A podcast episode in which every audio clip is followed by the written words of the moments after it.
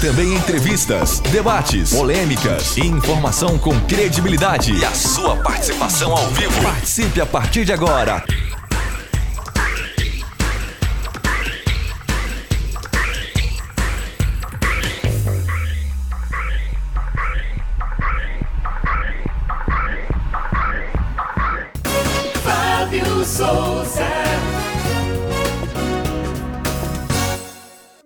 Goiânia, bom dia, meu querido estado de Goiás, bom dia Brasília, Distrito Federal, nossa capital nacional. Vocês que nos acompanham pela TV aberta, bom dia a você que nos ouve e assiste pela internet ou pela parabólica para todo o Brasil. Bom dia a você que nos ouve pelas ondas da rádio. É um prazer imenso, uma alegria sensacional estar mais uma vez junto com você aqui no programa Fábio Souza com você de hoje, 27 de outubro de 2021. 27 de outubro de 2021. Gente, tá passando rápido demais, o ano já foi embora. Meu Deus do céu. Daqui a pouco já estamos em novembro e vamos começar a cantar.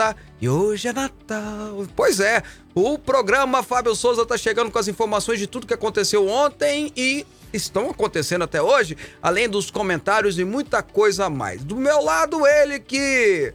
Bom, tá tentando substituir o Robson aí e daqui a pouco vai botar ele no bolso. Joab Araújo. Obrigado, Fábio. Bom dia, Fábio. Bom dia, Wagner. Bom dia, Davi. Bom dia, ouvinte. Bom dia, telespectador. É um prazer estar com você novamente aqui. E nós vamos falar mais uma vez. Ó, o WhatsApp nosso já está liberado. Você pode participar conosco durante todo o programa, mandando a sua opinião, mandando a sua, a sua observação, né? Mandando a sua participação no 629-9836-9866. Olha, a gente precisava um dia mostrar os meninos, né? A gente fica falando É. deles. O Davi dá pra mostrar. Põe o Davi no ar aí. Fala, Davi, você vai ter. Não faz, não, Davi. Faz um joia, Davi. Tem moça vendo aí, rapaz. Faz um joia, pronto, tá aí. Esse é o Davi, ele comanda a nave espacial. Agora, o, o, eu vou aprontar um dia com, com o Wagner, aí o Davi. Põe, vira a câmera pro Wagner. Pronto, põe lá, tá? Compre- Dá, dá um oi, o, o, o genro da dona Dorinha. Olha lá, tá aí, tá bom. Né, tá enrolando a bolsa, mas diz que vai casar ano que vem. Vamos ver, vamos esperar. Tá aí, esses são o Davi e o Wagner, que a gente se cumprimenta aqui todos os dias. Bom, hoje há muita coisa acontecendo no Brasil pra gente comentar. E já que ontem, ontem teve. Finalmente acabou essa, esse circo parlamentar de inquérito, nessa é, circo parlamentar, não é parlamentar não, parlamentar de inquérito, acabou ontem. Então a gente vai estar conversando com alguém que participou ativamente dessa CPI, ativamente lá ele era suplente, mas estava sempre atuando, fazendo pergunta, que é o senador Marcos Duval. O senador Marcos Duval vai participar com a gente, ele que é do Podemos do Espírito Santo, para conversar sobre isso, sobre a CPI, sobre outros assuntos relacionados do Brasil. Então o programa hoje está imperdível, mas antes da gente começar a tratar do que aconteceu no Brasil e no mundo, versículo do dia. Agora, no programa Fábio Souza com você. É momento de fé e reflexão. Olha, o versículo de hoje eu vou ler uma frase de Jesus, ninguém mais, ninguém menos do que Jesus. Mateus 10, verso 16, ele fala assim: Eu, eu os estou enviando como ovelhas no meio de lobo. A vida é assim, né? Ovelhas no meio de lobo. Portanto, sejam astutos como a serpente e sem malícia, como as pombas, ou sagaz como as pombas, calmos como a pomba. É o equilíbrio da vida, né? O equilíbrio que a gente tem que ter. Ser esperto, ser esperto na medida certa, sem querer ser malandro, sem querer passar a perna em alguém, mas ser atento, né? Estar sempre atento ao que está acontecendo, mas sem a maldade, sem a malícia, sem a, a malignidade que encontra-se no coração das pombas. Palavra de Jesus. Equilíbrio é tudo. Equilíbrio é o que nos faz andar para frente. Não se esqueça disso. São 11 horas e 4 minutos. Fábio Souza. Bom, de volta aqui o programa Fábio Souza. Aliás, de volta não, porque a gente não foi pro intervalo, né? Mas olha só, é, eu queria fazer um, um- um raciocínio aqui com o pessoal de casa.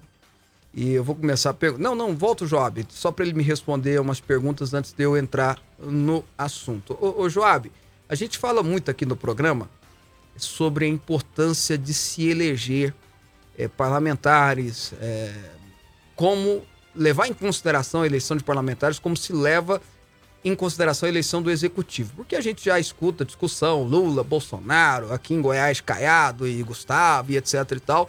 Mas parece que a turma não parou para pensar, não parou para refletir em quem vai votar, por exemplo, para senador quem vai votar para deputado federal e quem vai votar para deputado estadual. E é muito importante. Eu pergunto, eu vou já começar perguntando a sua opinião, depois eu vou entrar no que eu quero dizer.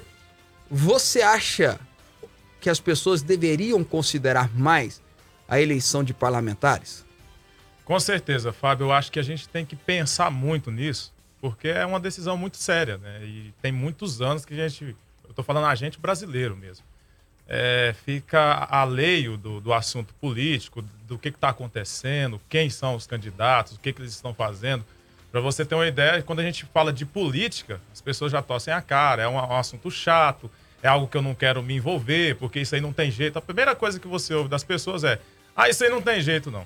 Né? O pessoal que se candidatou na política, vamos supor que tem um cara que tem umas ideias bacanas, ele vai entrar na política para tentar colocar algo em prática que seja bom. As pessoas, a primeira coisa, não vão acreditar nele. Vão falar, não, isso aí vai ser mais um. E aí generaliza aqueles que não prestam, né? E aí, e nisso também não entra para tentar mudar a história, tentar mudar a situação no contexto político, né? O problema de generalizar é que sempre generaliza para baixo, né? Sempre. Sempre, sempre. joga para a vala comum que não é algo positivo. Isso. Mas deixa eu fazer uma reflexão com você, porque o ano que vem você vai ter que escolher senadores, deputados federais e deputados estaduais. Lógico que o executivo é importante, presidente da república é importante, é fundamental, governador da mesma forma, mas os deputados federais, deputados estaduais e senadores também o são. Senador é uma eleição majoritária, então são poucos candidatos, envolve muito dinheiro, envolve muita estrutura. Não é uma eleição muito pessoalista, é uma eleição, como o nome já diz, majoritária, maior. Mas a eleição de federal e estadual é muito pessoal. É uma eleição mais direta, é uma eleição que bate na porta da sua casa de alguma forma. E é fundamental que você escolhe, escolha bem aquele que vai te representar. Até porque um deputado, seja ele federal ou estadual, ele é seu representante. Ou seja, em tese, é aquele que vai votar segundo o que você acha que você votaria no lugar dele, que vai pensar aquilo que você pensa, que vai agir segundo o que você acha que deve ser o correto agir. Não é aquele que vai lá e faz um agrado a você, dá 100, 200 reais, compra uma cesta básica, reforma a telha da sua casa, compra um pneu que vai ser o representante seu, muito pelo contrário. Geralmente, essa pessoa que usa dinheiro, que usa condição financeira para impor os votos, para impor o seu nome, é uma pessoa que não presta. Vamos falar a verdade? É uma pessoa que não presta. E não adianta você depois cobrá-lo de alguma coisa, porque se ele pagou pelo seu voto, quer dizer que já foi, já foi feito o compromisso. Você votou nele, ele pagou, resolveu o problema, ele não tem o porquê de te representar. Enquanto tivermos ainda escolhendo representantes desta forma, em troca, como se fôssemos indígenas recebendo os portugueses colonizadores, nós vamos estar à mercê de pessoas que não prestam. Porque a pessoa que quer comprar o voto de alguém não presta. Não presta. E ela vai atrás do dinheiro que ela perdeu. E como é que você acha que ela vai atrás do dinheiro que ela perdeu? Por mais que o salário de deputado federal seja um salário bacana ou de deputado estadual seja um bom salário, não dá para repor os gastos financeiros que ele gasta numa campanha, em especial no que a gente chama de compra de voto. É bom lembrar também que compra de voto é ilegal, é crime, não só aquele que compra, mas também aquele que vende, até porque se tem gente que compra, é porque tem gente que vende. Mas eu vou além. Essa reflexão tem que ser muito maior, porque tem sim líderes, líderes políticos, líderes partidários, vereadores, líderes comunitários, líderes de cidade, prefeitos, que recebem dinheiro, é isso que você ouviu, recebem dinheiro para indicar alguém para você apoiar. Recebe dinheiro. Estão enchendo o bolso dele de dinheiro e vão dizer para você que fulano de tal é boa gente, é bacana, é gente boa para você votar. E entre esses líderes encontra também os chamados líderes religiosos. O que tem de pastor que se vende e vende o seu rebanho, prometendo até entregar o seu voto, não é brincadeira. Nós precisamos denunciar esse tipo de pastor. Nós precisamos ficar atento, porque com certeza, biblicamente, esse pastor, ou esse padre, esse líder religioso não está agindo. Dignidade na hora do voto quer dizer dignidade na política. Dignidade na hora do voto quer dizer bons representantes para todos nós. Então fica a dica para você. Quando o seu pastor anunciar que está apoiando alguém, quando o seu prefeito dizer que o fulano de tal é que representa a sua cidade, Quando o seu vereador dizer que o, o Beltrano, que é o cara bacana, pergunte para ele: o que, que o senhor está ganhando com isso? O que, que o senhor está ganhando com isso? Faça essa pergunta. Constranja ele. O que, que o senhor está ganhando? O senhor está ganhando algum dinheiro para indicar? Provavelmente ele não vai dizer para você que está ganhando, lógico, mas é só você observar que tipo de candidato ele está trazendo ou se teve alguma mudança né, de vida, se ele trocou de carro, se ele. Bom, enfim, comprou mais uns boizinhos para a fazenda dele. Fica de olho. Nós precisamos trazer dignidade ao nosso voto, dignidade ao nosso representante. Precisamos ficar atento em quem nós estamos escolhendo, porque serão eles que estarão dominando o país, dominando as votações, quem quer que seja o presidente na próxima eleição. Votar para o executivo é importante? Lógico. Votar para o governador é importante? Também. Mas tão importante e tão sério é você eleger bons deputados federais e bons deputados estaduais que pensam segundo o que você gostaria que eles pensassem. São 11 horas e 11 minutos. Programa Fábio Souza com você. Aqui a nossa polêmica é organizada. Para, tomara que o que eu falei entre no seu coração, na sua mente, e que você chegue no seu pastor, no seu padre, no seu líder religioso, no seu líder comunitário e pergunte: o senhor está ganhando alguma coisa? Ele vai ficar constrangido. Você vai ficar sabendo se está ou não. Vamos para as notícias, Joab. Vamos para as notícias. Policiais federais, rodoviários, civis e militares deflagraram a Opa, operação. As cenas estão erradas. É, As, vamos- cenas, as cenas são da CPI. Vamos começar de novo. Não, vai pela CPI então, porque esse- as imagens é que mandam. Vamos lá. Tem uma regra que diz assim: mas sumiu aqui, a, a- chegou a CPI ou não? Não, CN. Não é, Então, quem errou foi você, Wagner. é, eu tô, tô certinho. Ah, não vou você, Wagner. Nós erro, vamos brigar aqui agora. Não erro, agora vamos começar um debate aqui no programa. Vamos lá. É, eu acho que é da CPI. Cadê a da CPI? Chegou da CPI. Chegou da então C- quem errou foi a tô Júlia. chegando Não. quem errou aqui, ó. Vambora. Vamos lá, começando de novo, vou, vou falar de novo, ok? Vamos lá. Ao vivo sempre tem essas coisas. Vamos para as notícias, Joab. Vamos para as notícias. A CPI da Covid do Senado aprovou nesta terça-feira, por sete votos a quatro, o relatório final da comissão, elaborado pelo senador Renan Calheiros. O texto definitivo contém uma relação de 80 indiciados, 12 a mais do que constava na versão prévia do documento, divulgada na semana passada. A lista manteve entre os indiciados o presidente Jair Bolsonaro e os ministros Marcelo Queiroga, Onyx Lorenzoni e Braga Neto, entre outros nomes. Votaram a favor do relatório de Renan os senadores Randolph Rodrigues, Humberto Costa, Otton Alencar, Eduardo Braga e Tasso Gereissati, né? além do próprio Renan. Os senadores Jorginho Melo, Marcos Rogério, Luiz Carlos e Eduardo Girão, do Podemos, votaram de forma contrária. O presidente da CPI, Omar Aziz, só precisaria votar em caso de empate, mas também se manifestou em favor do relatório de Renan. A sessão desta terça-feira, dessa terça-feira, foi a última do colegiado, que teve seus trabalhos iniciados em 27 de abril. É, essa famigerada CPI, graças a Deus, está acabando. Uma CPI, como eu já disse aí nessa- durante essa semana, não trouxe nada de positivo ao Brasil, muito pelo contrário. É, foi, é, de certa forma, prejudicial, até porque é, não traz resultado prático nenhum. As acusações são tão absurdas que, que provavelmente serão arquivadas. Uma ou outra coisa vai se safar, mas o que vai se safar, por exemplo, da Prevent Senior, que realmente é algo que merece uma certa um, um certo depuramento, o Ministério Público Federal já está fazendo, a Polícia Federal já está fazendo.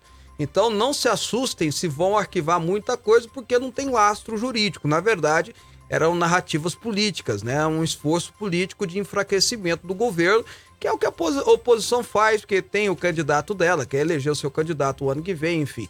Tá feito aí a reflexão e tomara, né, que os senadores voltem à responsabilidade que tinham antigamente e tragam CPIs para o país que de fato vão trazer algo bom para o país e não uma, uma, uma pandemonia, né? Para falar até o termo de pandemia, pandemonia, exatamente isso que você ouviu, uma bagunça, uma barbúdia como foi esses dias de CPI lá, que deixou todo mundo é, atento na televisão, no começo era até engraçado, depois todo mundo falou, ah, que bobagem, que besteira, e aí vimos o dinheiro público sendo gasto de forma absurdamente equivocada, absurdamente errada, né? Graças a Deus a CPI acabou e agora a gente quer que os senadores voltem a trabalhar. Né? O Brasil tem muito problema, tem muitas coisas sérias acontecendo, tem muita votação que precisa ser feita, inclusive a sabatina do indicado do presidente da República ao STF, que o STF está tendo empates um atrás do outro lá, porque falta um ministro do STF.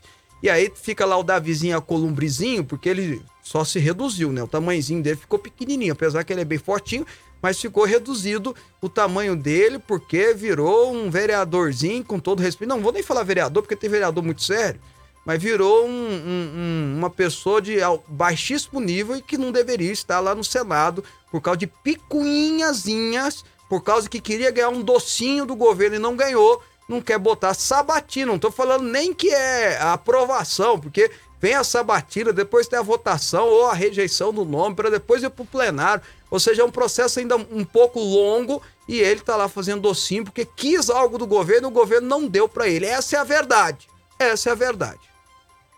Policiais federais, rodoviários, civis e militares deflagraram a Operação Policial Joker no combate ao tráfico interestadual Joker. de drogas. Joker. É, é, Joker, Joker, é, Joker. É, Coringa. Isso. Coringa. Tráfico interestadual O pessoal fica assistindo muito Batman, né? É. Vai lá. Ah. Ou jogando o... o é, pode ser, né? pode dar o truco, alguma coisa assim, né? Vai lá. Isso. Foram cumpridos mandados em Minas Gerais, Goiás, São Paulo e Mato Grosso, sendo 19 de busca e apreensão, 7 de prisão preventiva e 3 de prisão temporária. Todos expedidos pelo juízo da terceira vara criminal de Uberaba, em Minas Gerais. A justiça te, também autorizou o bloqueio de 27 contas e o sequestro de 27 veículos. O grupo criminoso tem ampla atuação em Minas, onde há maior concentração de integrantes. Segundo a Polícia Federal, os entorpecentes saem do estado do Mato Grosso em direção a Goiânia e, após armazenados, são remetidos para Uberaba, em Minas Gerais, para o fracionamento e distribuição a traficantes da região nordeste do estado de São Paulo. Os policiais constataram que a associação tem hierarquia e subdivisão de tarefas entre os integrantes, os quais são facilmente substituídos na, na ocorrência de prisões. Ainda de acordo com a corporação, a organização promove a lavagem de capitais por meio de estabelecimento empresarial e de contas bancárias, de forma fracionada e em dinheiro. Também foi revelado que os criminosos utilizam dados falsos ou de terceiros para o registro dos veículos empregados na, no tráfico e nos automóveis adquiridos com dinheiro proveniente dos crimes. Tá aí, ô, ô bicho, eu, eu, que perdi agora, né? Mas olha só, peço escusas a todos só. Sabe o que me chama muita atenção? Muita atenção nessa notícia que você leu.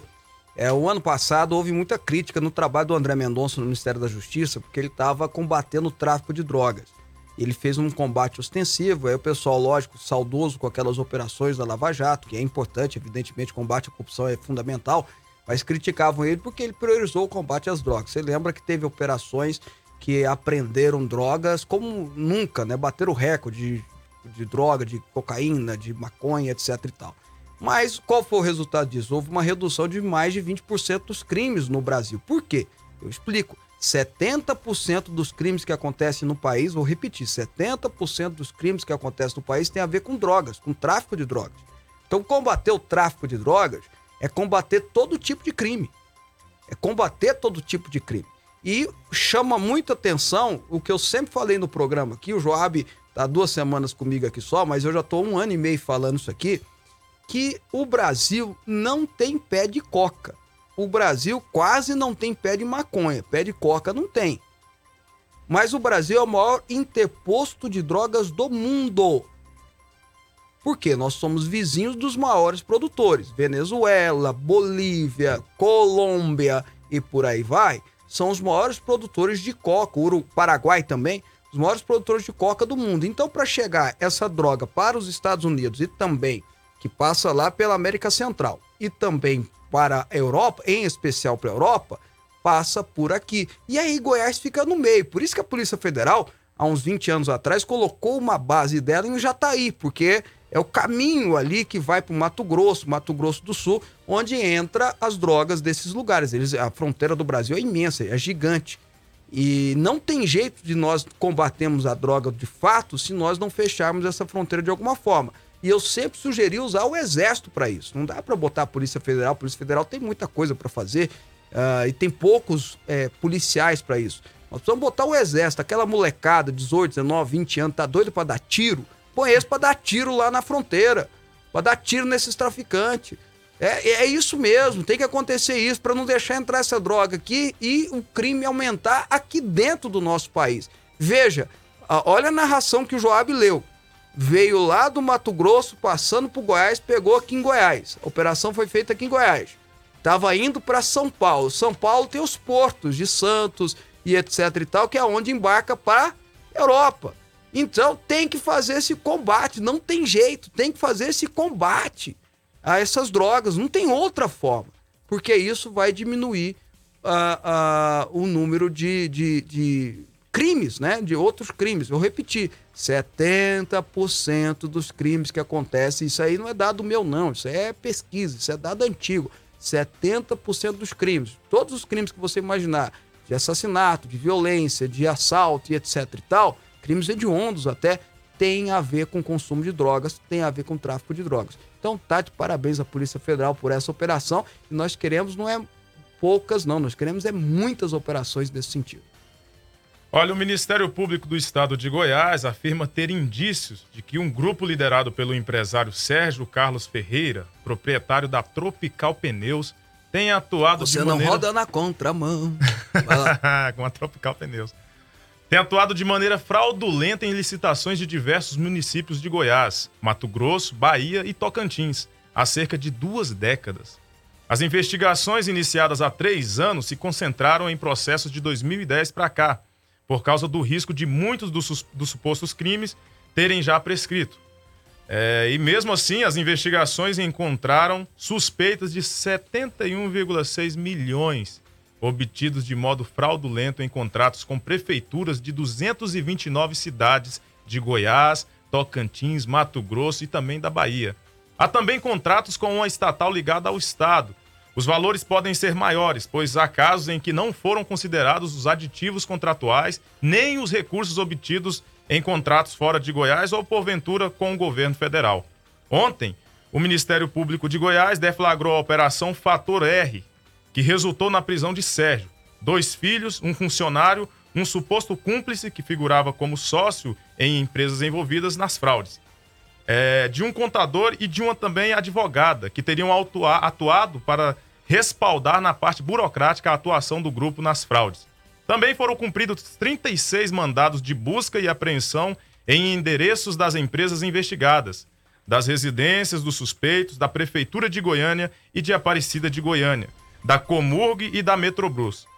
O MP Goiás destacou que até o momento os órgãos públicos e seus servidores figuram como vítimas das fraudes, segundo o Centro Integrado de Investigação e Inteligência e o Grupo de Atuação Especial de Combate ao Crime Organizado, os, os investigados elaboraram um estratégema, estratagema, né? Fraudulento, criando empresas em nome de parentes, comparsas e laranjas, colocando-as como de pequeno porte ou microempresa, e, sendo que, na verdade, eram todas um único grupo empresarial de grande porte. Assim, a quadrilha conseguia vencer licitações, seja fingindo concorrência entre elas ou participando de processos exclusivos para micro ou pequenas empresas em melhores condições, já que eram um grupo maior. As investigações também apontam casos em que, a, em que se buscou concorrente para negociar previamente valores e burlar o edital. É uma vergonha, né? A Tropical Pneus é uma das grandes empresas, uma das maiores empresas, é sempre bem lembradas nessas pesquisas, né? Lógico que ela vai poder apresentar sua defesa, mas estão falando de fraude processual há há duas décadas, duas décadas, há mais de 20, 20 anos, anos, né? E é de fato, a Tropical tem um histórico, né? E é aquela, aquela história que a gente falou ontem, de pequeno porte, empresa de pequeno porte que ganhava certames que não tinha a mínima condição de, de, de, de, atender, né? de atender. E aí se descobriu que, na verdade, era a Tropical Pneu, segundo o Ministério Público, que criava esses certames e tentava, criava essas empresas para concorrer com ela mesma. Aí se ganhava, na verdade, era o mesmo grupo que ganhava, né? Era uma, por exemplo, tinha laranja para isso. Então é lógico, eu repito, eles vão ter a condição agora de apresentar a sua prova, de falar, né? De se defender, etc e tal. Mas a vergonha, isso é uma vergonha muito grande. Deixa eu só registrar algumas participações aqui. A, a Vera de Aragoiânia, viu? A Vera, a Verinha, sua amiga, viu, Verinha. Joab? Tá mandando um abraço pra gente aqui, participando do programa. O- a Juliana Valadares, do Jardim Planalto, passando só para parabenizar pelo programa. Foi aqui que comecei a entender um pouco de política e me interessar por ela. Que bom, Juliana. Fico muito feliz de ouvir isso. Sabe que estão nos ajudando muito, principalmente na escolha dos nossos representantes. Opa, aí já ganhamos o dia. O Hugo Melo de Itaberaí. Pastor Hugo, grande abraço lá de Itaberaí, é lá a terra onde o povo dá tchau assim, ó. Mas só tem gente boa em Itaberaí, rapaz. O melhor empadão goiano é de Itaberaí. Ah, parabéns pelo programa, muito pertinente o assunto sobre a importância do voto do parlamento. Obrigado, um grande abraço pra você. Ah, o Osvalino, pastor Osvalino também, ó, como ah, tá falando comigo, tá dizendo que eu como deputado, eu fui um bom parlamentar, nos representou muito bem, escolha um partido que venha. Tá, o resto aqui eu não posso falar não, mas muito obrigado, viu, pastor, pela sua participação aqui. Fico agradecido e muito honrado pela sua manifestação. E lá de Brasília, ó, finalzinho 89, é triste o ser humano não se valorizar e se vender por uma cesta básica. Bom dia, tá bom? Tá registrado aqui, obrigado pela sua participação. Olha essa notícia, depois nós vamos falar com o senador, mas olha essa notícia que o Joab vai dar. Olha, olha essa notícia, como diria, eu, eu pergunto pro Joab, ele fala, interessante, né? Olha a notícia, vai lá. O Conselho Nacional de Justiça informa que quatro magistrados de estados diferentes serão investigados para apurar por que concederam liminares com texto quase idênticos, idênticos, determinando a suspensão da cobrança de empréstimos consignados de servidores públicos. De acordo com a Corregedora Nacional de Justiça, ministra Maria Tereza de Assis, a, a suspeita de influência externa nas liminares concedidas pelos investigados há suspeitas, né? Há suspeitas, eu falei errado aqui. De influência externa nas liminares concedidas pelos investigados, uma vez que os textos possuem grandes similitudes, apesar de os magistrados atuarem em estados diferentes, na Bahia, Goiás, Amazônia e Alagoas. Os advogados de defesa dos juízes alegaram que os textos foram escritos por seus assessores, com informações pesquisadas na internet, que as liminares estavam de acordo com os pedidos das causas e que não havia nada em desacordo com a jurisprudência do tema. Dois magistrados afirmaram que suspenderam os efeitos de suas, de suas liminares assim que souberam do ocorrido. Os quatro, os quatro processos foram unificados e o caso agora será distribuído para um dos conselheiros do CNJ para apuração e apresentação ao plenário. Pois é, no mínimo, no mínimo, no mínimo, no mínimo, foi uma, vamos dizer assim, uma, um trabalho mal feito. Né? No mínimo foi um. O que, que eu posso dizer? Uma irresponsabilidade. Fizeram um Ctrl-C, Ctrl-V aí, Deu é. errado, né? É igual aqueles trabalhos de faculdade que o cara vai pesquisa na internet e joga, pelo amor de Deus. É uma decisão judicial, a gente tá falando de vida. A gente tá falando de vidas, né? Um juiz vai lá e manda de prender a gente, velho.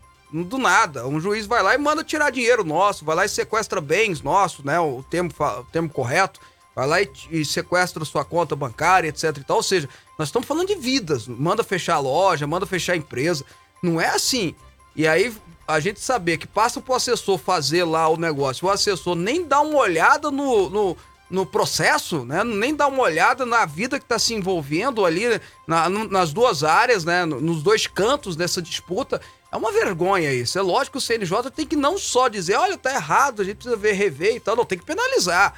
E aí não vem botar a culpa em assessor, não, porque quem assinou foi juiz. É fácil, né? O, o- o- falar, não, foi meu assessor que fez, mas quem assinou foi ti. Quem tem poder de mandar prender ou não é o senhor. É Vossa Excelência. Então, pelo amor de Deus, né? é uma brincadeira, gente. Eu fico assustado com um negócio desse, com toda sinceridade. Bom, a gente vai pro intervalo, em um minutinho a gente volta pra gente conversar com o senador Marcos Duval do Podemos do Espírito Santo. Nós vamos estar falando um pouquinho sobre a CPI, que acabou finalmente ontem. E ele que tá sempre participando com a gente lá, ah, sempre estava participando da CPI, perdão, vai poder falar um pouquinho com a gente sobre como foi a CPI e o que está acontecendo no Brasil nesses dias, tá bom? São 11 horas e 30 minutos.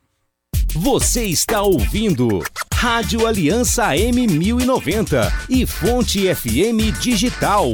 Seu estofado está com acúmulo de sujeira, manchas implorando por uma limpeza? A Biosov Clean está oferecendo uma grande promoção. Sofá dois lugares em 10 vezes de R$ 14,90. Isso mesmo, 10 vezes de R$ 14,90. Você não pode perder essa oportunidade, não é mesmo? Biosov Clean, 0800 130 45. Instagram, arroba Biosov Clean. Fonte FM. Precisa de uma leitura envolvente capaz de transformar a sua mentalidade e colocar a sua vida no rumo certo? Então não perca tempo e adquira o livro Na Vertical 11 Pilares para o Sucesso, do Bispo Fábio Souza, publicado pela editora Quatro Ventos. Disponível em todas as livrarias. Na Vertical, a direção que você procura. Informações: 62 3541 7800. Rádio Aliança M1090 e Fonte FM Digital. Pensão em dobro para você.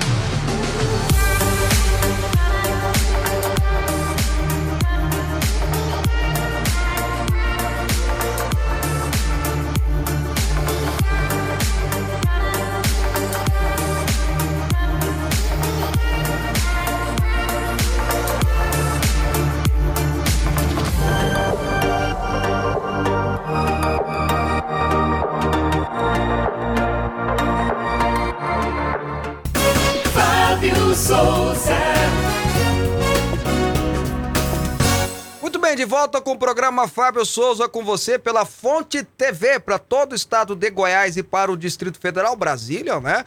TV aberta, parabólica para o resto do Brasil, internet da mesma forma pelas ondas da rádio AM, FM online. Obrigado pelo seu carinho, pela sua companhia.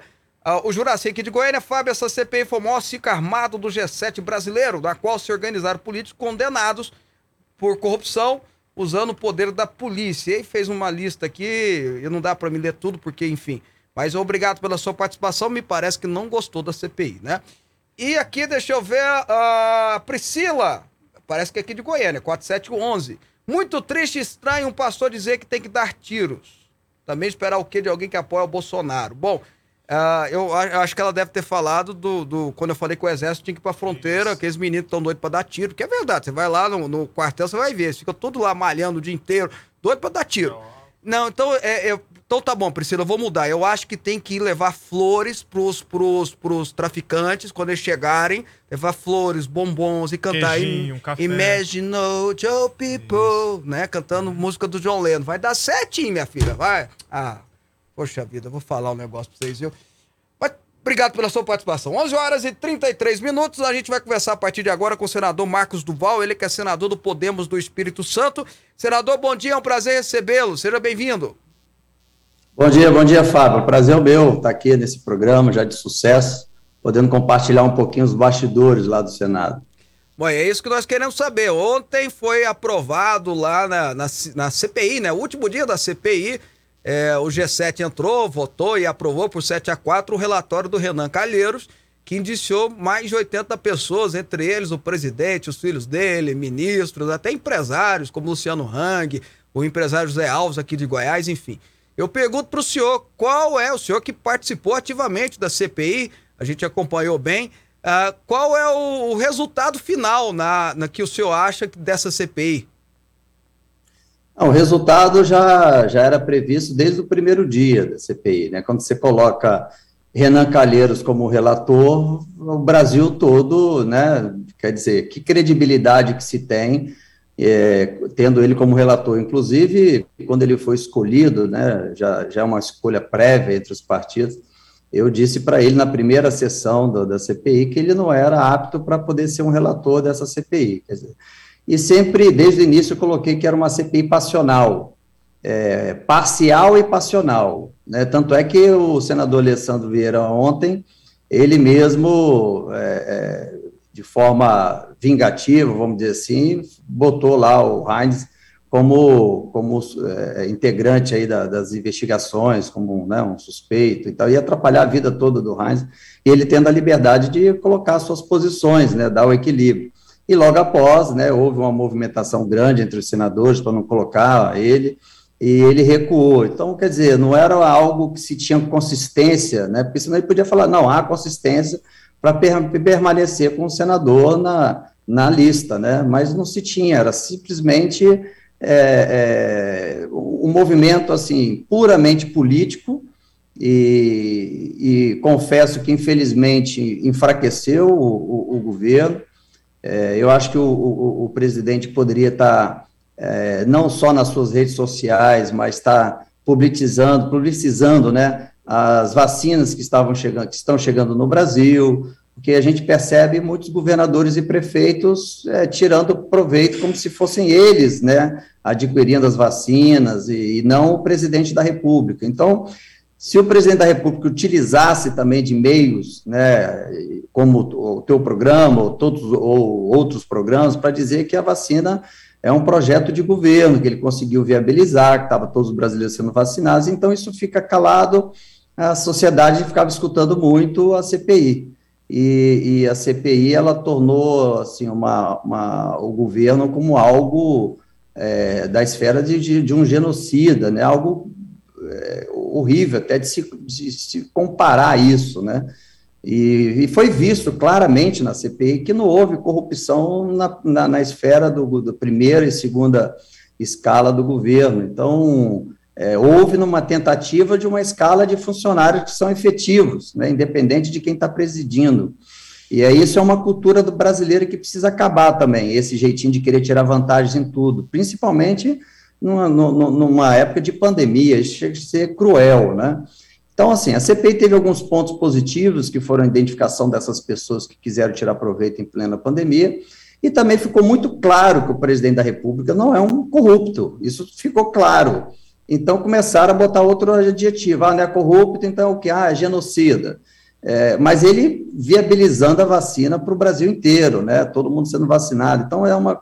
Faltou aí, acho que a, a, a próprio lado do governo é, explicar para a sociedade, porque a CPI estava tendo uma audiência é, absurda, né? Quer dizer, todos os meios de comunicação praticamente é, fazendo ao vivo quatro, cinco horas de sabatina. Então era uma audiência muito grande, só de um lado, né? Só um lado denegrindo e falando e criticando o governo. E o governo não se posicionava, não se colocava, né? Eu cheguei para o governo e, e numa reunião que nós tivemos lá, eu fui muito franco, assim, olha, eu não vou defender o indefensável. E eles falaram uma, uma botar, fizeram um ponto lá que eu achei interessantíssimo. Ele falou, senador, não vai ser encontrado batom na cueca. Tipo assim, vocês não vão ser surpreendidos que nós temos defesas, estamos fazendo um trabalho sério e tranquilo. Então, isso me tranquilizou para fazer as minhas intervenções.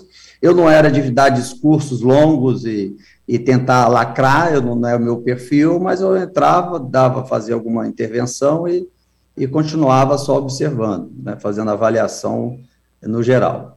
Senador, mas não teve. Bom, o senhor estava lá, não teve muita hipocrisia também, não, porque, veja, é, é, teve ali, por exemplo, senadores que acusando de corrupção, eu vou dar o nome, Renan Calheiros, até o senhor falou, com, com a capivara aí de 11, 12 processos na Suprema Corte por corrupção, Omar Aziz da mesma forma, querendo pagar sapo, querendo pagar sapo para empresário que nunca vendeu para governo e etc.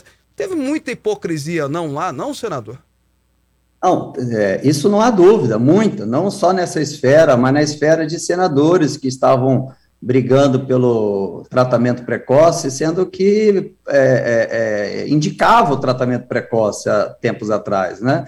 É, senadores que faziam também lives com médicos que eram favoráveis ao tratamento precoce, e de repente ele era ali o vice-presidente da comissão, dizendo que era um, um absurdo falar sobre isso, sendo que tem vídeos né, dele dele falando sobre isso. Então, assim, misturar os tempos, né? Aquele tempo daquela época onde não se tinha vacina e tinha que achar uma alternativa de frear a mortalidade, misturaram como se fosse hoje, né? A, a bandeira de não, não se vacine, mas se, utilize essa medicação. Então, fizeram uma, uma série de narrativas hipócritas é, e assim a gente ficava é, a gente ali na base do governo ficava sentindo assim, é, a minoria, somos, éramos a minoria, sabíamos do resultado, sabíamos dos interesses políticos, as eleições se aproximando.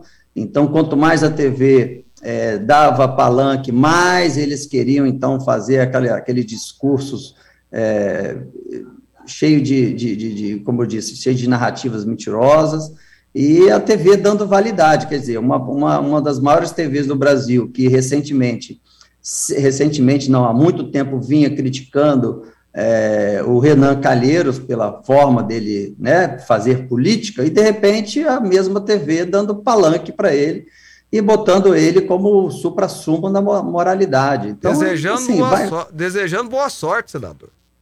Exato. E eu tive uma, uma discussão com essa repórter depois, quando fiz, é, concedi uma entrevista para falar sobre a economia, e tinham dois especialistas de, de economia, dois comentaristas dessa TV de economia é, comigo no debate, e eles dizendo que o problema da economia não tinha nada a ver com o Covid, né, com a, com a Covid-19. Eu falei, olha, tá aí o negacionista, não sabia que tinha negacionista na área da economia também.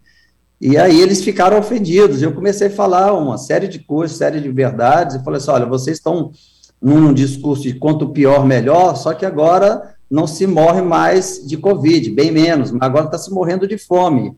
E quanto mais caos vocês acabam divulgando, mais pessoas vão morrer de fome, porque menos investimentos vão ter para o Brasil.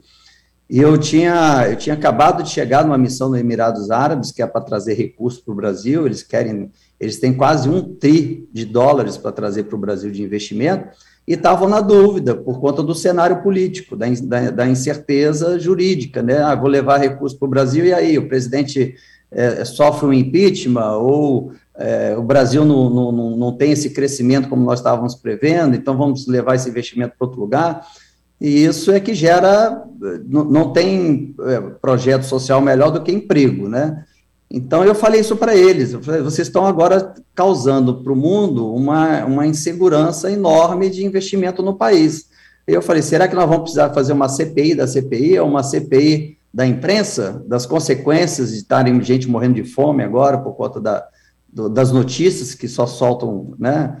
Então é muito difícil. Eu confesso, você já foi deputado federal, né? E eu confesso que é muito difícil. Tem hora, eu nunca fui nem síndico de prédio, já assumi logo o Senado, e confesso que tem hora que a gente pensa duas vezes em dar continuidade, mas a gente só permanece porque a gente deu a palavra e palavra dada é palavra cumprida, vamos até o fim. Mas é um sistema, ele realmente ele dificulta bastante. Joab Araújo. Muito bom dia, senador. É um prazer estar com você aqui. A minha pergunta é sobre a sua posição e opinião acerca da PEC rejeitada na, na Câmara dos Deputados, que tentava mudar né, a, a composição e as, atribu as atribuições do Conselho Nacional do Ministério Público. Chamada PEC 05. PEC né? 05. É, não, eu sou contra, até porque isso é, a minha pauta sempre foi o combate à corrupção e, e integro o grupo da OCDE nesse, nesse, nesse assunto de corrupção. E o grupo do Ministério Público todo estavam me pedindo apoio para jamais validar isso, porque é uma interferência clara e absurda do Congresso nas decisões lá na frente, né? Então, no, no, jamais vão ter meu apoio e, e, vou trabalhar contra isso, né? A sociedade precisa, como estava, né? Por isso que foi derrubada, que eu acho que se a sociedade não estivesse também se mobilizando e o próprio Ministério Público também ali pedindo mobilização da, da sociedade, ia passar fininho, ia ser mais um, uma instituição que combate a corrupção que estaria ali refém do parlamento, né? Mas, o senador, há, há, há, claramente uma tentativa por parte do Congresso, de alguns congressistas, não vou dizer parte do Congresso, porque generalizar é, é burrice, né? Mas por parte de alguns congressistas, na tentativa de enfraquecer o combate à corrupção. Eu acho que essa PEC foi um. É eu chamava até a PEC do combate ao combate, né? A corrupção. E, e, eu pergunto ao senhor, é, não está muito claro isso aí dentro do Congresso, essas tentativas, toda hora aparece um projeto, uma ideia, Paulo Teixeira e Companhia Limitada? Olha, você já esteve aqui no Congresso, você deve ter percebido isso, né? Nós temos três perfis, né? Nós temos os corruptos, que eu tenho percebido que ele está diminuindo, mas não acabou. Nós temos os, os, os, os idealistas, e temos o grupo de empresários fazendo o lobby, né, os lobistas, né? Então, assim, É, e, boa parte desse grupo de empresários não são corruptos, são apenas lobistas, fazem ali para poder, é, de certa forma, beneficiar as suas empresas, e alguns têm até uma ideologia que, beneficiando a estrutura, vai beneficiar também a sociedade, enfim, cada um tem o seu, deita no travesseiro conforme a sua consciência. Mas esses idealistas, onde eu me incluo, nós estamos ainda chegando agora, né? Nós temos, a 2018 foi uma eleição de renovação, mas ao mesmo tempo colocaram é, Renan Calheiros para mais oito anos de mandato. Então, assim, poxa, colocou o perfil igual, igual o meu, de pessoas que não tinham ligação na política, ótimo, mas botaram um que já tem um histórico né, notório, né, não precisa dizer nada, só basta digitar Google e o nome dele, que todo mundo sabe, então, algo que a gente precisa levar para a sociedade essa reflexão, porque só estão ali, eu só estou ali, você só esteve ali, porque a sociedade que votou. Nós não chegamos de Marte, não, não invadimos ali armados e tomamos o poder. Então, a sociedade, quando ela coloca a sua posição, ah, mas só tem é, político bandido, só tem política não sei o quê. Então, o que, que você, como sociedade, como cidadão brasileiro, fez para contribuir para isso? Então, durante a minha campanha, é, eu não usei recursos é, partidários, foi recursos próprios. É, eu escutava, na, na, na, época, era assim: senhoras chegavam para mim e falavam, candidato, se eu e minha família votar em você, você dá o que em troca? Eu falei assim: olha, no mínimo um estado do Espírito Santo melhor. Aí ela, não, mas isso eu não quero, eu quero que você possa reformar minha casa, que está tendo goteira e tal. Eu falei, não, mas isso isso chega, isso já acabou, isso é outra fase. Ela fala, ah, então não vai ter meu voto. Eu falei, para mim vai ser uma honra não ter seu voto. Ótimo. Então, porque para mim não era não era um objetivo morte, tipo, eu preciso estar como senador porque eu estou respondendo processos, eu preciso ter um foro privilegiado. Não, se não fosse eleito, eu seguiria na minha carreira. E como eu digo para muitos ainda, muitos dizem assim, olha, está ótimo o seu trabalho, se você continuar assim, você vai ter meu voto. Eu falei, ué, mas eu não disse que eu vou querer reeleger, eu não disse que eu vou querer passar para outro, outro poder, eu não disse nada disso, eu vou cumprir a minha, a, a minha missão de oito anos, e no último eu posso até fazer um debate com a sociedade, se, ah, vocês querem que continue ou não querem ver mais minha cara? Ah, não queremos. Para então, desse, porque senão o nosso mandato fica muito tendencioso. Ah, eu vou só mandar recurso para o município que está no esquema comigo não vou mandar para aquele município com, com, com, um número eleitoral pequeno. Então, o município pequeno continua pequeno, não cresce. Uhum. Então, assim, a gente tem feito diferente porque a sociedade em 2018 pediu isso, e eu preciso ser coerente. Então, quando a sociedade questiona essas coisas, os políticos que estão lá, poderia estar fazendo isso, fazendo aquilo, eu falo, nós temos eleições ano que vem. Para o legislativo, nós temos que pegar pessoas de, de, de cara que não esteja respondendo processo nenhum para ele ter a liberdade de pedir um impeachment de um ministro do STF, porque se ele pedir hoje algum processo que ele responde lá vai ter uma velocidade incrível, né? Isso é óbvio, então a gente não consegue é, que os outros senadores subscrevam. Eu já tentei várias vezes é, é, é fazer pedido de, de ministro, impeachment de ministro e não consigo. Então, se a gente não tiver uma renovação de pessoas limpas que não responderam processo nenhum, aí sim a gente vai começar a ter um movimento é, diferente no Senado. Né? Uh, senador, por falar em, em, em, STF, faz 90 dias já que tem um indicado do presidente da República ao STF para ser sabatinado. Não estou dizendo nem para aprovar ou rejeitar, para sabatinar. E até agora, por causa de um senador apenas, não teve essa sabatina. O senhor tem alguma notícia para nos dar e qual a opinião do senhor sobre isso? Então, é, eu vou falar o que a gente sabe dos bastidores, né? É, o primeiro, o André Mendonça é uma pessoa sensacional, fantástica. Eu sou fã dele, sempre disse isso para todo mundo. É, postei nas minhas redes sociais que eu apoio ele. É, é uma pessoa extremamente do bem é, e vai ser muito bom para o Brasil a, a, a, a entrada dele lá é uma pessoa muito simples, né? Você está com ele, você gosta dele de início. Tem um lado bom.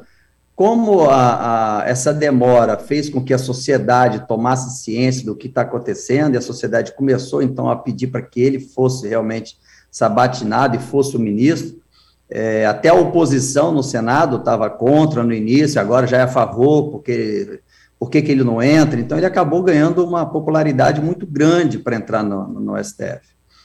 Agora, o que nós sabemos é porque houve uma, uma, um acordo de que quando o Alcolumbre deixasse a presidência do Senado, o, o presidente Bolsonaro tinha prometido um ministério. Então, o acordo foi feito, ele apoiou, junto com o presidente da República, o Rodrigo, o Rodrigo foi eleito, é, como se ele estivesse fazendo a parte dele, na hora de chamar para ser ministro, foi chamado o Ciro, né? Cid. Uhum. Cid Nogueira. Ciro Nogueira. E aí, é, e o Acolumbre ficou revoltadíssimo, porque não era para ser ele o indicado. Então, aí ele começou a ter uma rivalidade com o presidente, os dois tiveram uma discussão grande lá no Palácio do Planalto, e o Davi saiu é, totalmente como oposição e se o presidente pedisse A, ele só ia fazer B. E usando o André Mendonça. Eu falei para o Alcolumbre que não era é, nem razoável usar a carreira de alguém para atingir outro, né? O, que dirá o Brasil, né? Então, que ele tivesse outras maneiras de fazer ali a sua posição contrária ou, ou se manifestar é, é, é contrária ao acordo que fizeram, mas não utilizar o André Mendonça. Por um lado, o que eu vejo é assim: se ele for é, pautado o nome dele para Sabatina, ele vai ganhar e, e, vai ter um apoio muito grande da sociedade, que antes tinha, por ser, é, é, como é que fala, é, terrivelmente evangélico, tinha gente que terrivelmente era contrário a isso, né? É, que teria que ser o quê? Terrivelmente corrupto para todo mundo estar tá aceitando ele lá. Né? Então, assim, né? uma coisa meio incoerente. Bom, mas hoje a gente percebe na, na, nas ruas, a gente anda e as pessoas falam, e o ministro, né, o André Mendonça, quando é que vai ser sabatinado? A gente tem conversado muito com, com, com o Alcolumbre, ele é uma pessoa do bem também, não é um cara mal, mas ele se sentiu é, traído, vamos dizer assim, não, né, na visão dele, ele poderia ter renegociado, ele poderia ter feito outras formas, né? Eu não acho que está sendo uma maneira correta que ele está fazendo. Eu espero que isso seja resolvido quanto antes. Vários senadores já se posicionaram referente a isso, mas o que eu ouvi dizer, não sei ainda, eu tenho que é, levantar se isso é fato ou se é fake, é que ele vai esperar é, ter um número maior desfavorável a, ao André Mendonça para então pautar porque ele gostaria que fosse o Aras, né? E, bom, esse é o que a gente escuta lá nos bastidores, mas, mas aí, eu com ele. Não... Mas aí, senador, ele tem que candidatar a presidente e ganhar a eleição e indicar o indicado dele, né? E aí o Senado sabatino. Cada, cada, como diz o outro, cada macaco no seu galho, né? Cada um no seu quadrado. Exatamente, exatamente. Eu acho que, assim, se ele for sabatinado hoje, o André Mendonça ganha facilmente e vai ter um, um apoio enorme da sociedade, porque hoje está todo mundo é, fala de STF, né, dos ministros, não da instituição STF, mas dos ministros que compõem o STF, de uma forma muito depressiva, né, depressiosa. Assim. Então a gente precisa levar para a sociedade que, peraí, nem tudo está perdido, né? E o Senado, que poderia estar tá tendo mais ação, mais atividade referente a isso, não consegue, porque tem muitos senadores não muitos, mas uma boa parte significativa que sabe que se for subscrever um pedido de impeachment, o processo que ele está lá respondendo vai ter uma velocidade extra. É, senador, diferente dos processos do Renan Calheiros, que anda com passinhos de formiga, bem devagarinho ah, na, na Suprema Corte. Mas tudo bem. Senador, ah. obrigado pela participação, foi um prazer ouvi-lo aqui e recebê-lo no programa. Prazer é o meu, sempre à disposição e parabéns pelo programa, a audiência que vocês estão tendo. Tamo junto. Tá aí, senador Marcos Duval, senador do Podemos do Espírito Santo. Boa entrevista, né, Joab? Bacana, muito boa mesmo. Gente vai aprendendo, olha só. O pessoal gostou também. Olha, olha, olha essa participação aqui da Juscelia 62, o telefone dela. Ah, o programa tá ótimo e necessário, esclarecedor, tô sempre ligado. Parabéns, muita gente mandando aqui pra gente também mensagens e sugerindo convidados. E eu vou passar tudo aqui pra Juliane e pra Michelle para elas olharem, porque elas que tomam conta dessa parte aqui. O Joab me lembrou, não posso deixar de falar, porque ontem teve jogo do Goiás. O Goiás empatou com o Botafogo 1 a 1 Os senhores vão lembrar que eu disse que o Goiás precisava ganhar, precisava ganhar, precisava ganhar. Ontem eu tive a alegria de participar do marca do pênalti do Luiz Duarte, né? Ele tava lá só o César Rezende, o, o, e outros comentaristas de altíssimo gabarito esportivo. E eu disse: o Goiás precisa ganhar. É, errei. Né? Disse que o Goiás ia ganhar ontem. Mas o Goiás ficou parecendo aquele, aquele jogador gordinho, É. mas bom de bola. Né? É, Diga-se passagem, igual eu, e que é, o jogo é de 20 minutos, sabe? Aquele, sabe que você, quando você divide lá, time de camisa, sem camisa, Isso, etc. isso. Aí, de 20 minutos o jogo. 10 minutos o cara tá correndo, tocando a bola, brincando e tal. Passou dos 10 minutos. Ai, Falta Jesus. quanto tempo pra acabar esse jogo? É, ah, dá uma água, dá uma, uma bolsa de oxigênio, etc. tal. O Goiás começou bem, jogando bem e foi perdendo a perna. Isso preocupa, viu, Joab? Preocupa muito. Porque tem muito jogo pela frente. Se o CRB não tivesse empatado com o Curitiba, é bom lembrar que ele começou ganhando o Curitiba que empatou, tá bom? Jogou mais, né? Em outras palavras, jogou mais. Se não tivesse empatado, o Goiás estava fora do G4 hoje. Então, gente, ontem era o jogo pra ganhar. E se tivesse perdido ontem, a gente estaria discutindo aqui Campeonato Brasileiro da Série B ano que vem. Então, pelo amor de Deus, agora vai pegar o Ponte Preta aqui também, vamos ganhar do Ponte Preta. Tá certo que o Botafogo é melhor time, vai subir pra Série A, mas o Vasco tá chegando aí atrás. Cuidado, Goiás! Cuidado, Goiás! Poxa vida. Bom, tá na hora de ir embora, João. Então vamos embora. Agradecendo a participação do ouvinte, do telespectador. Muito obrigado por estar conosco aqui nesse período. E amanhã nós estaremos de volta novamente. E da próxima vez vamos defender que o exército receba os traficantes é, e com, com balas de Isso. né, chocolate, etc e tal, porque não pode receber a bala, né? Eu prefiro que receba a bala de chumbo, porque senão eles vão chegar aqui e vão fazer mal para nossa sociedade, né? Mas enfim. Bom dia a todos, amanhã a gente tá de volta e ó, juízo, hein? Tchau. Fábio Souza.